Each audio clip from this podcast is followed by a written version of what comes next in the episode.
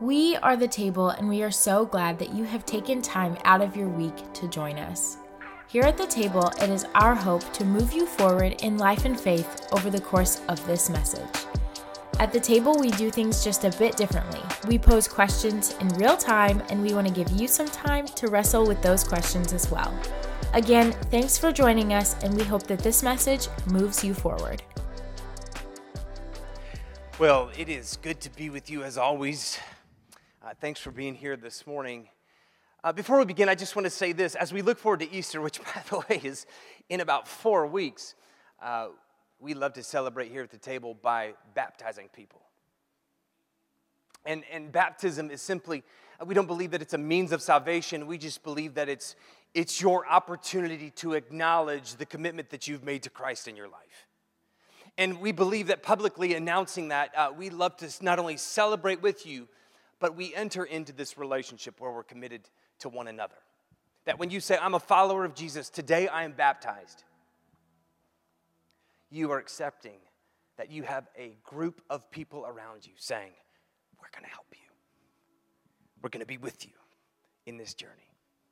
And so, April 4th, is Baptism Sunday on Easter, and we're looking forward to that. And if you just say, hey, God has changed my life, uh, I would love to be baptized, uh, please mark that down on the card. We're going to connect with you after. Uh, I'll probably email you personally and just say, hey, here's what we're going to do. And I'll walk you through the process. But we want to know that today. Uh, if you're wondering where we're headed over the next three hours, some of you think I'm joking today. I'm not. Here's where we're headed. For those of you who are uh, number one or ones on the Enneagram, this should be helpful to you because uh, you like to have everything planned out ahead of time. So here we go. We're going to talk about willing to work for it, not so savvy Saul. I don't know, is savvy spelled correctly? I don't know if it is. Um, if not, that's my fault. Anyway, not so savvy Saul.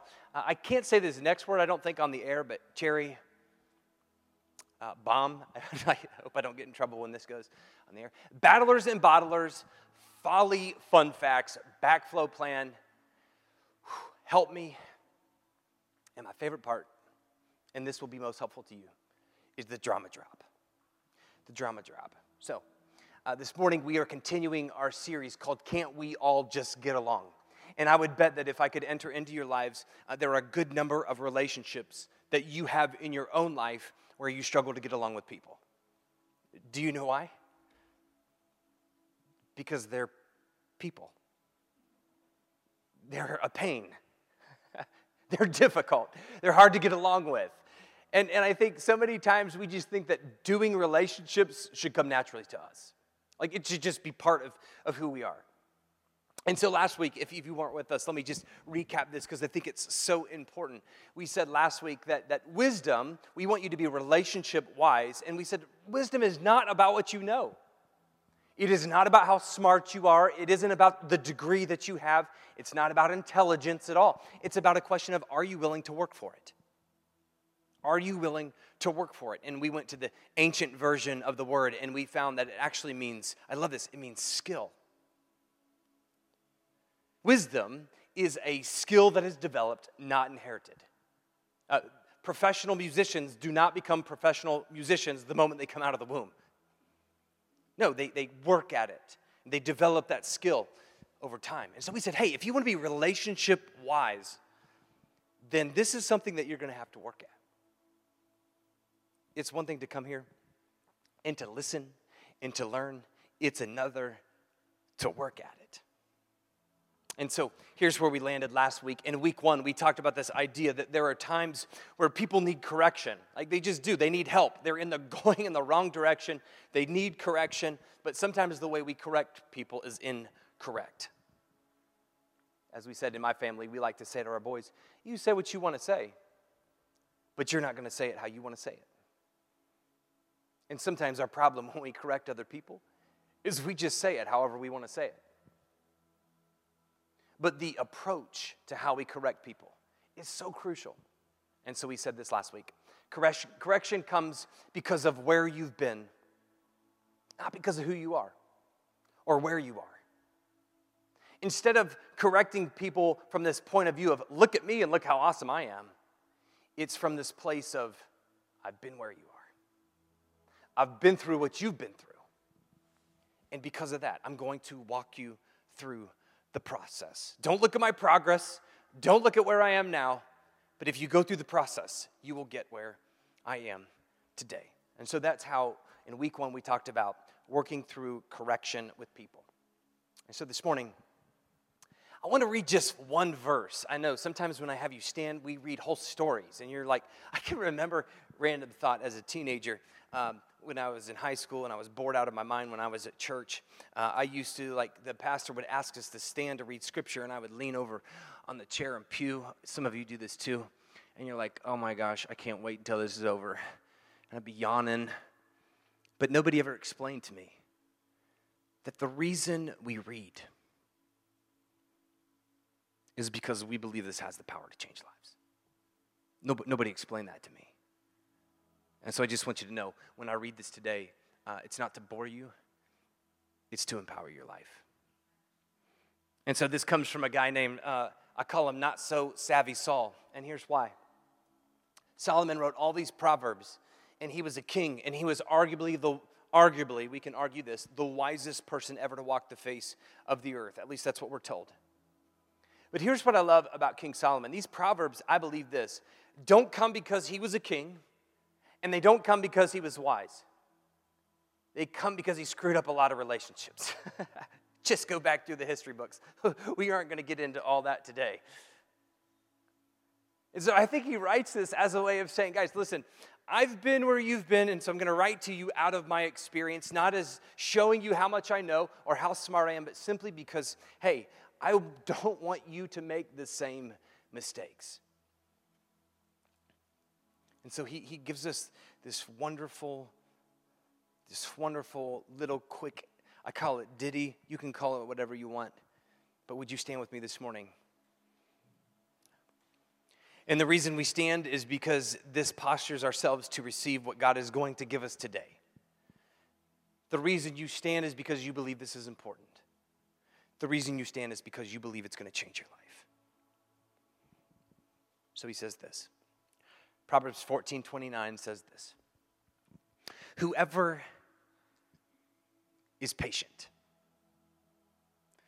I know it's just one verse. Can we sit in that for just a minute? Whoever is patient, close your eyes for just a second. Whoever is patient, I want you to think of whoever is patient in your life. Who's the most patient person you know? And I want you to think about for just a second what is it like to be around them? What words, other than patient, come to mind when you think about them? That's a good feeling, isn't it? He says, Whoever is patient has great understanding, but whoever is quick tempered. Now, now let's think about this. Think about the moment where you came unglued.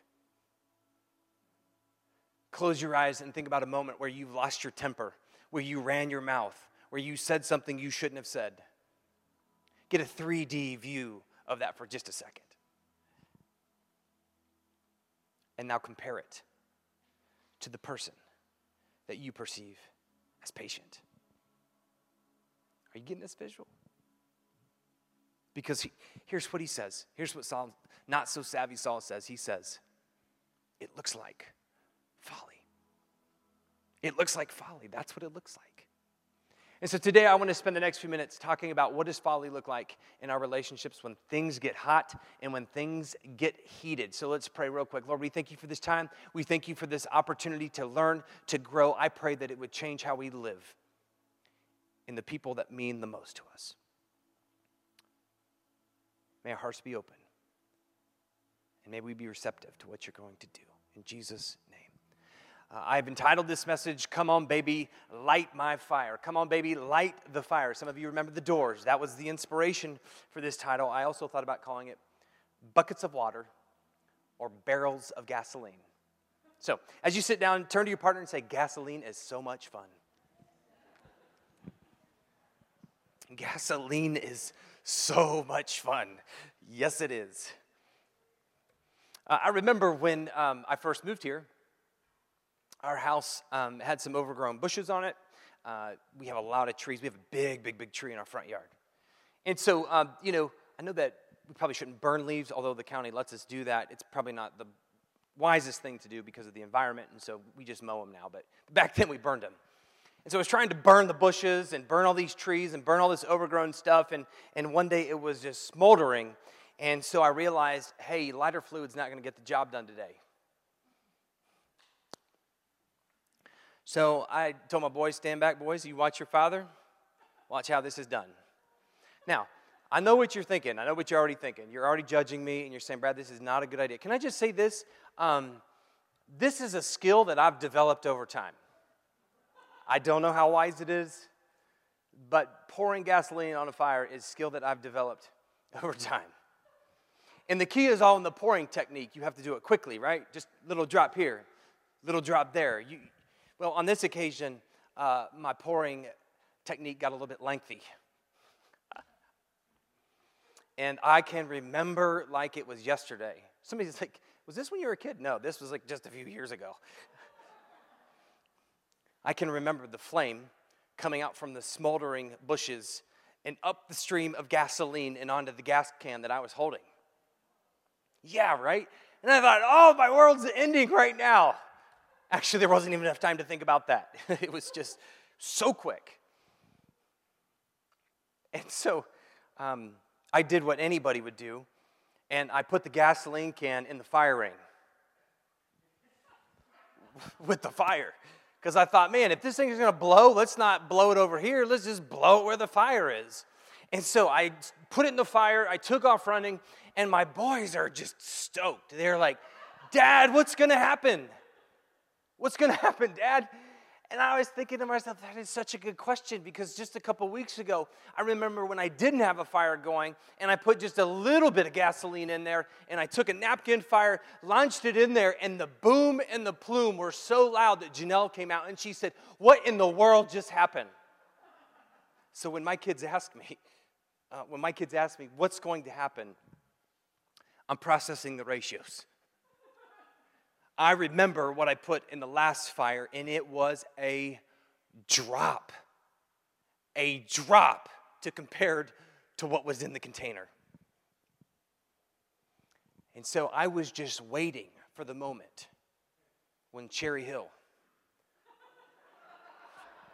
would become a cherry bomb.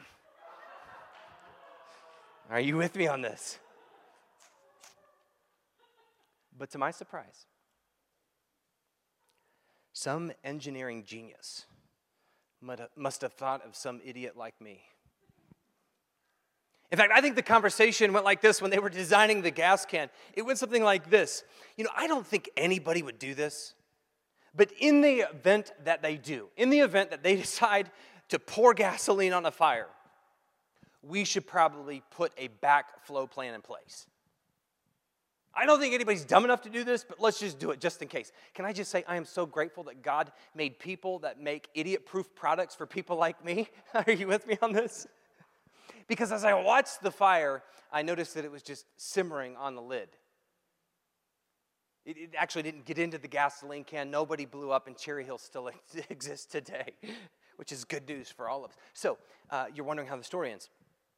I ran frantically over to the, to the gasoline can and I don't know why I thought this was a good idea. I stuck my face as close as I could to the can and went, and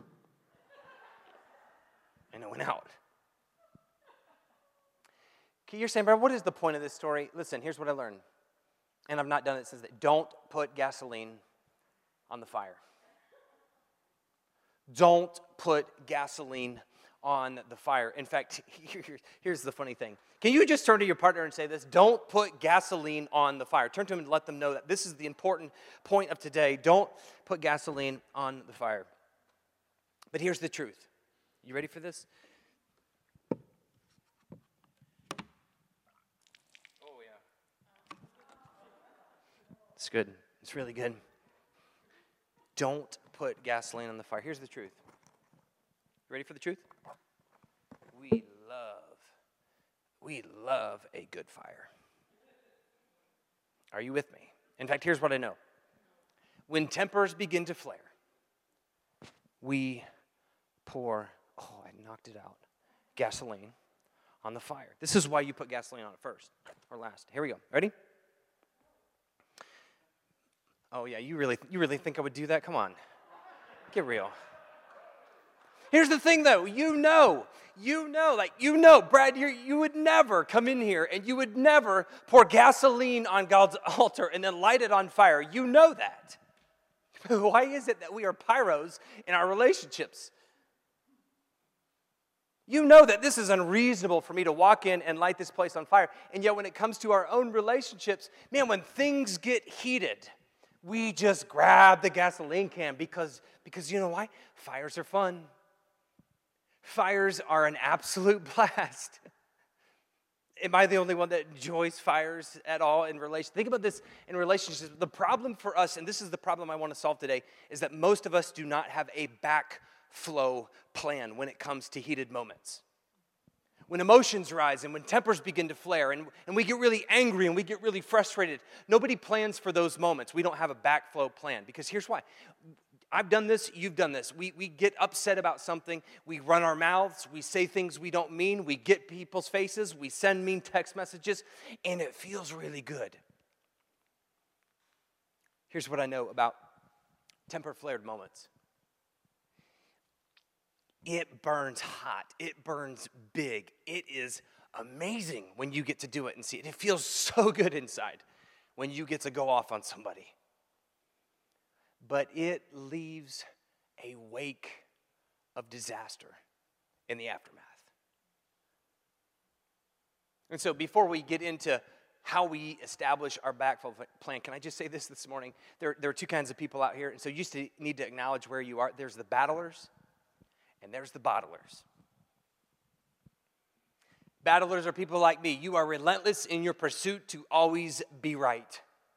You don't care who you hurt, how many gashes you get, how many bruised eyes you have, even if it's more than two. You will just go all out and you will leave it all on the field.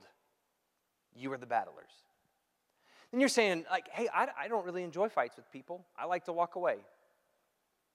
And so there are times where, where things get hot and heavy and you're really upset and, and you do the, res- I'm not saying that it's not responsible to walk away. That's a good thing. That's a good thing. But sometimes we don't know what to do with the anger. We don't know what to do with the frustration. We don't know how to deal with it. And can I just say, it's like pouring gasoline on your own emotions. At some point, it's going to blow up in your face. And so here's, here's what I'm, I'm wanting to help today. Here's where I'm wanting us to learn today and that's this. When it comes to heated moments, and you know this, this, this isn't new for you. When it comes to heated moments, we react first and we rethink after. Right? How many times have you found yourself in the car or standing in the mirror after you've gone to the bathroom and you've had a really bad conversation with somebody and you're looking at it and you're rehashing what you said and you're like, man, I wish I wouldn't have said that? Or how many times have you walked away from a conversation and you thought to yourself, if only I would have had this comeback? If only I would have said this in this moment, things could have changed. I don't know. For me, I love to react first and rethink after. But, but I want to flip this paradigm. That we would rethink first. And I know that sounds weird that instead of saying think first, like we would think multiple times before we react. And then we'd react in that moment. That's, that's where I want us to go today. So, can we go back to Solomon real quick? Not so savvy Saul, who's quite savvy, by the way. Because he says this the one who is quick tempered. The one who is quick tempered displays folly. So, our teaching team was together and we were looking at this fun folly word and we were trying to find fun folly facts because we didn't really know what folly looked like. And so today, we're going to play a game. Are you with me? Can I get your help on this? Here we go. Here's the game. Uh, I want you to tell me what folly is. We're going to play multiple choice. Here we go. Folly somebody who decides to jump across a crevasse. Is that how you say it? A crevice. Uh, I like the French version, crevasse. Sounds really cool. Um, Folly, somebody who decides to jump over a giant gap. B, not really sure what that is other than just a tower in the middle of nowhere. or C, um, thinking that wearing a smartwatch and connecting it to your phone would somehow make you healthier. So, A, uh, if you think we're going to do this all at once. If you think it is A, I would love for you to whistle. If you think it is B, not yet, hold, hold, time out now. If you think it's A, I would love for you to whistle. If you think it's B, I'd love for you to clap your hands. And if you think it is C, I would love for you to stomp your feet on the count of three. Here we go. One, two, three. Okay. That's the answer.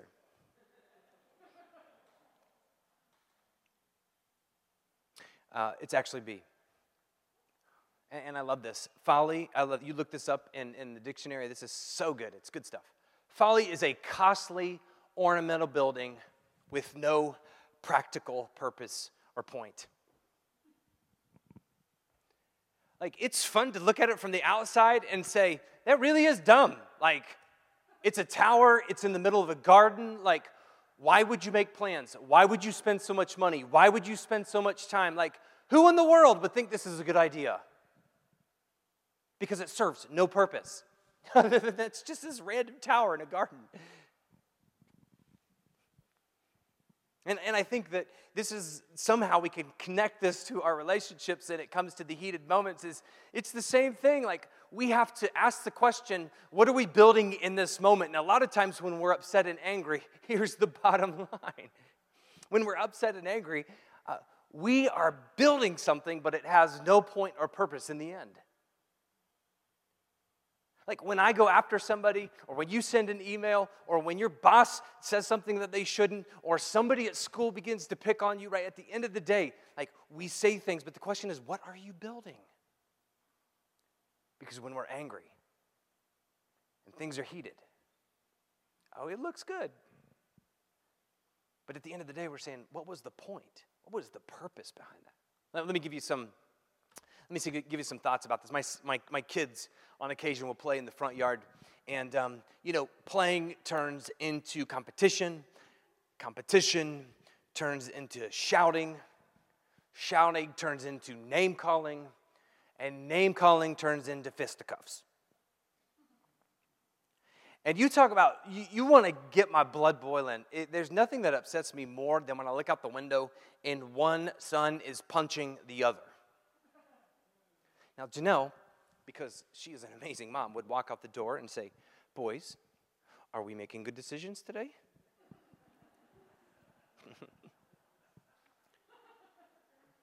I'll open up the door and say, Would you all quit being stupid? I really don't say that to. I wouldn't say that to. But I do yell. And what's funny is the whole neighborhood can hear it. I mean, it's, it's folly at its finest. Like, hey, good parenting. You're trying to solve the problem with what started the problem to begin with. Good job, Dad. You're with me on this? Folly. Like when I yell at my kids, there's no point, but it feels good to me. I'm angry, I'm upset, like I just can't wait to get this off my chest, and so I just yell at them and scream at them. But it actually doesn't help them, it's pointless. And so, so for you, I, I, just wonder what is it, what's a 3D view of your life look like for just a second? Maybe, maybe you go to school, maybe you're in high school or college, and you are the target of people's fun. And it's fun for them, but it's not fun for you. And they keep picking on you, and they won't let it go, and they keep they keep sending you messages and posting things on social media, and it drives you crazy. And the response for you is that you can push back, you can get in their face. Hey, you might even want to punch them. I totally understand that we have some married folks in here. Uh, I do marital pre marriage counseling at times, and it is so much fun because whenever we talk about problems and problem solving, do you know what happens when people get in a fight in front of us? Is like Santa Claus has rolled out his pass list. Meaning, like, we aren't fighting about the thing that we're fighting about right now. I want to, somebody will always bring out, like, you did this, and I remember when you did that, and do you remember when you did this? And I remember, and it's like, we just unload on somebody everything they've done to hurt us. Oh, it feels good. It feels great. It burns hot. Everybody loves the intensity of the moment. But can I just say, as Saul says, it's, it's folly. It has no practical point or purpose. So I want to ask you a question.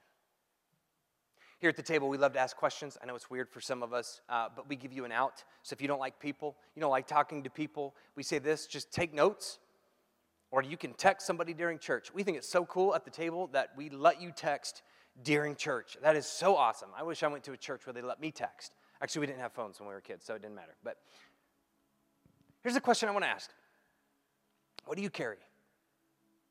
I served under a wise pastor, and, and he would always say this in our meetings. His name was LD. He would always say this to us. He'd say, Hey, uh, are you carrying a bucket of water or are you carrying a barrel of gasoline? I, I love that question. I really didn't know what it meant at the time because I was too busy carrying around a bottle of gasoline. But I want to know for you, like, be- before we get to the backflow plan of how we deal with heated moments, can we just acknowledge where we are? So, are you someone who carries a bucket of water or a barrel of gasoline. Take a couple minutes, talk about it, and we're going to land this whole thing.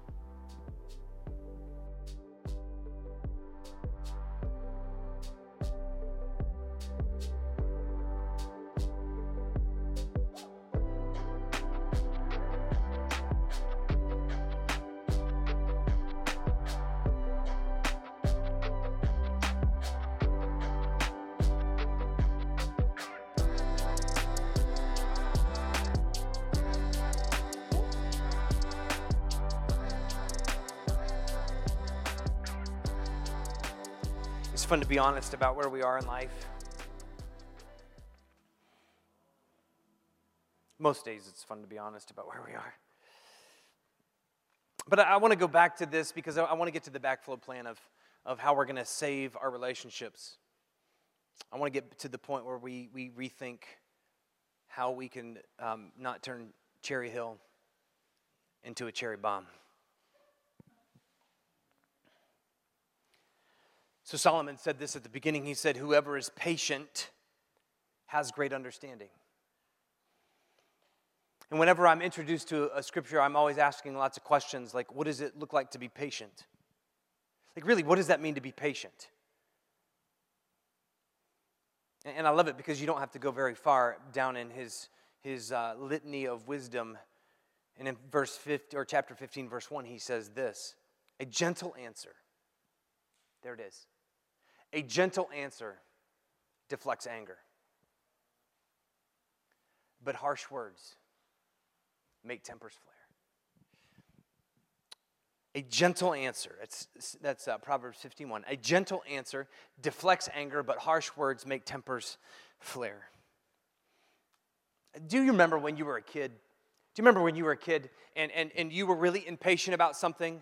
Uh, maybe your pastor talked too long and you got really hungry at church and your blood sugar was getting low and you were ready to eat, but your parents had no food because they didn't plan for the preacher to go for three hours. And so you were really angry and you were really upset about the fact that you were hungry.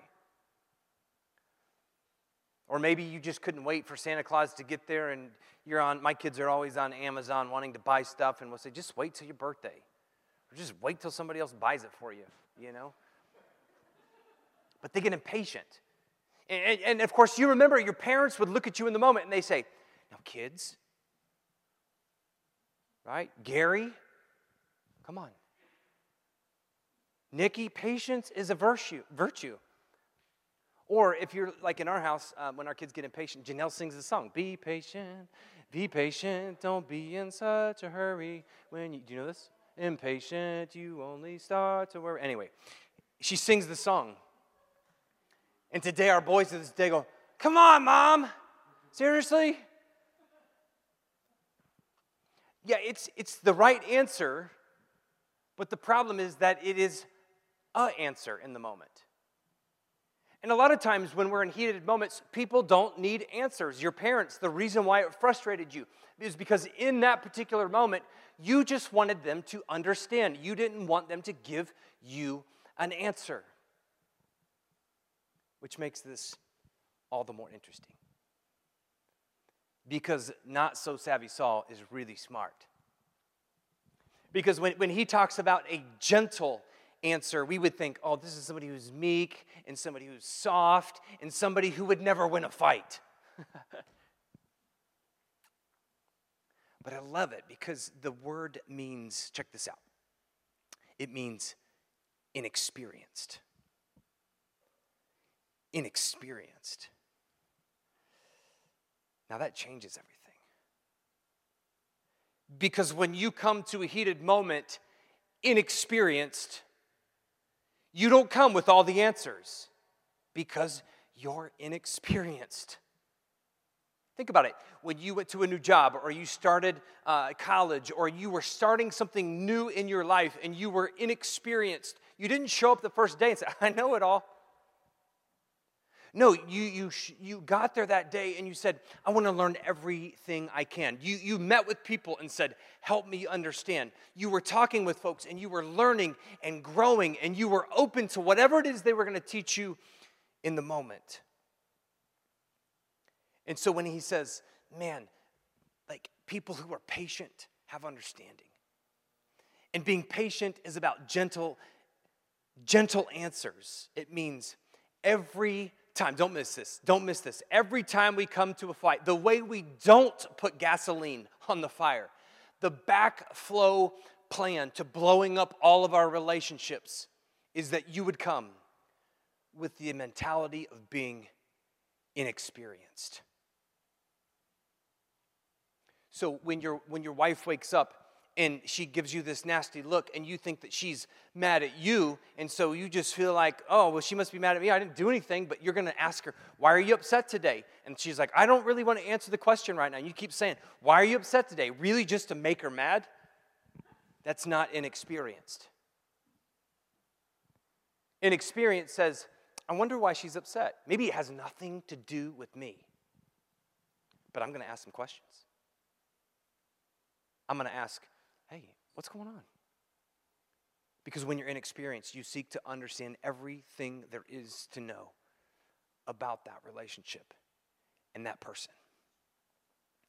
And so here's what I want you to know today. We're going to close this thing out right here. This is so good. Be a novice at every fight.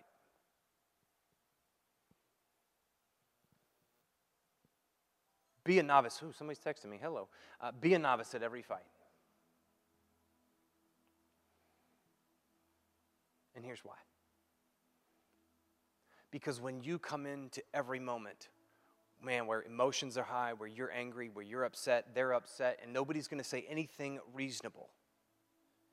The reason you come into the fight as a novice is because you don't come with all the answers. You come with all the questions. And so today I want to give you two things that I think will change your life one is a question, two is a practice. And the first question is this. In fact, I, I didn't even realize this, but when we were talking about this, Jeannie says, Brad, you say this often. And it's usually because, like, I'm angry about something, somebody didn't respond to my email, somebody didn't get the job done, somebody missed this, or they were late. And so instead of getting in their face, which is what I really want to do, instead of calling them and telling them what a nincompoop they are, I say, hey, help me understand. Sometimes I say it with sarcasm, but often I, I, say it in a genuine way. I don't know why you're late. Can you tell me? I don't know why you didn't get the job done. Can you help me understand? I don't know why you're upset with me. Just what did I do wrong? Somebody help me understand. And I promise you, the moment that you ask this question in every heated moment, it totally changes your posture to somebody who's inexperienced. You walk into it with this posture of, I don't know anything, but I want to understand. So if you can ask this question at every moment and every time, whether it's work with your boss, whether it's with your spouse, whether it's with your kids, this will change the other thing is this uh, I like call this drama, drama drop. Let's do this the drama drop or de escalate drama. This has been so helpful to me. One of the things I'm learning, and, and this is not my practice, this is a practice I read about. Um, this is so good though. They said, hey, whenever there's a moment where you're really upset or you're really angry about something or something doesn't go the way that you expected and you want to fly off the handle, they said, rate the situation from one to 10. One being like, this does not deserve any attention whatsoever. 10 being like, it's time to blow up Cherry Hill. I'm totally kidding. We, that's not the point.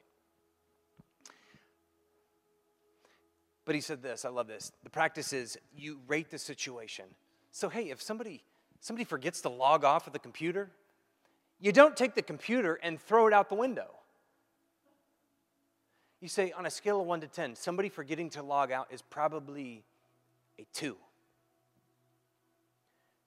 And then what you try to do is you try to be at the 2 emotionally or underneath it.